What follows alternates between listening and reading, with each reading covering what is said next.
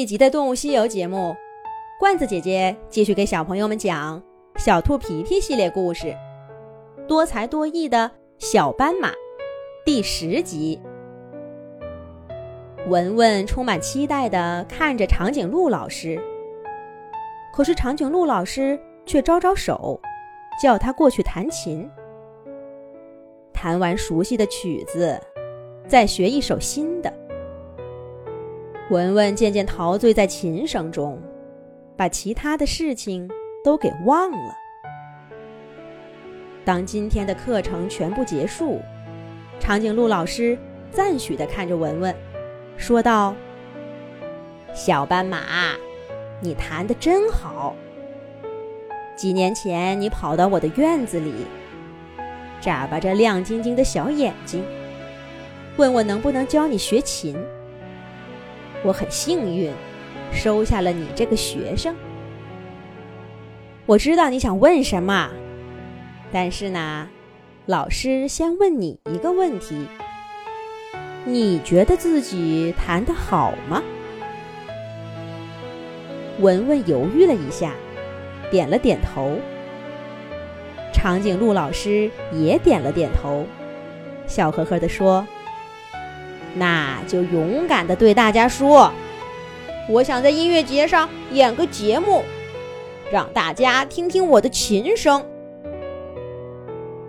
可是，好啦，时间不早了，老师要休息啦。长颈鹿老师温柔地下了逐客令，文文只好挥挥手跟他道别。自己去说吗？文文想到了自己在小河边跟淘淘的对话，总觉得不好意思。可是再想一想长颈鹿老师跟他说的话，想想那些关于音乐的动人故事，想想舞台上耀眼的灯光，又觉得心里痒痒的。说不说？怎么说呢？这一路上。文文的心乱乱的，却始终没有想明白。嘎嘎，文文，我可找着你了！来，先尝尝这个蛋糕，然后跟我回家，看看晚会的零食怎么样。鸭小嘎突然窜出来，往文文嘴里塞了一块蛋糕。文文这才发现，不知不觉间，他已经走到小镇来了。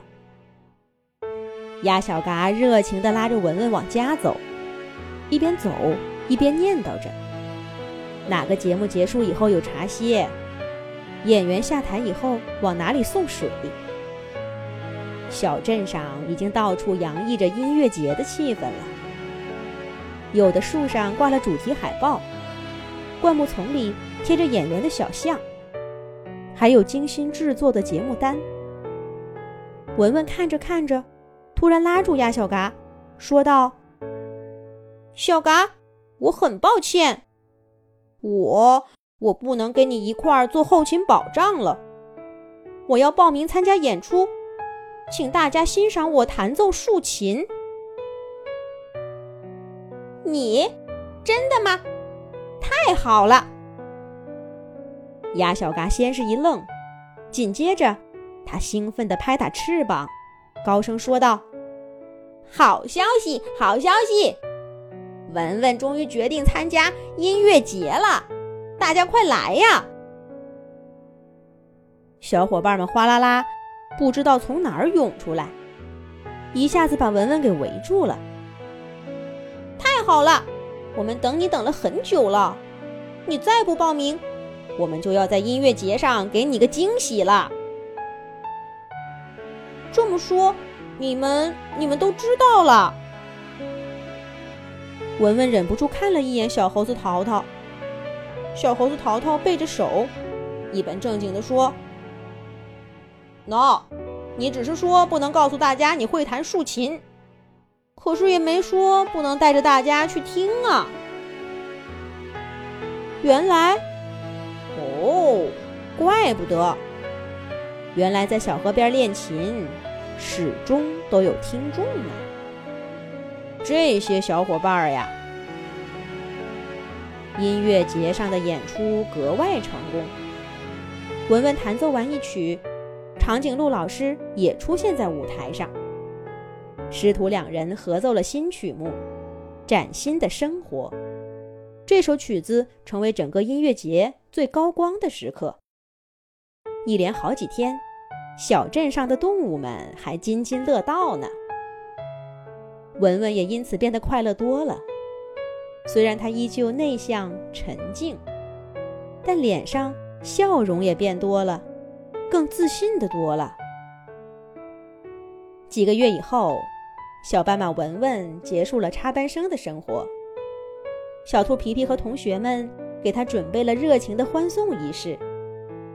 然后，文文就像来时一样，坐着小车离开小镇，开往他在稀树草原的家。那里同样是他曾经失败过的地方。不过，这有什么呢？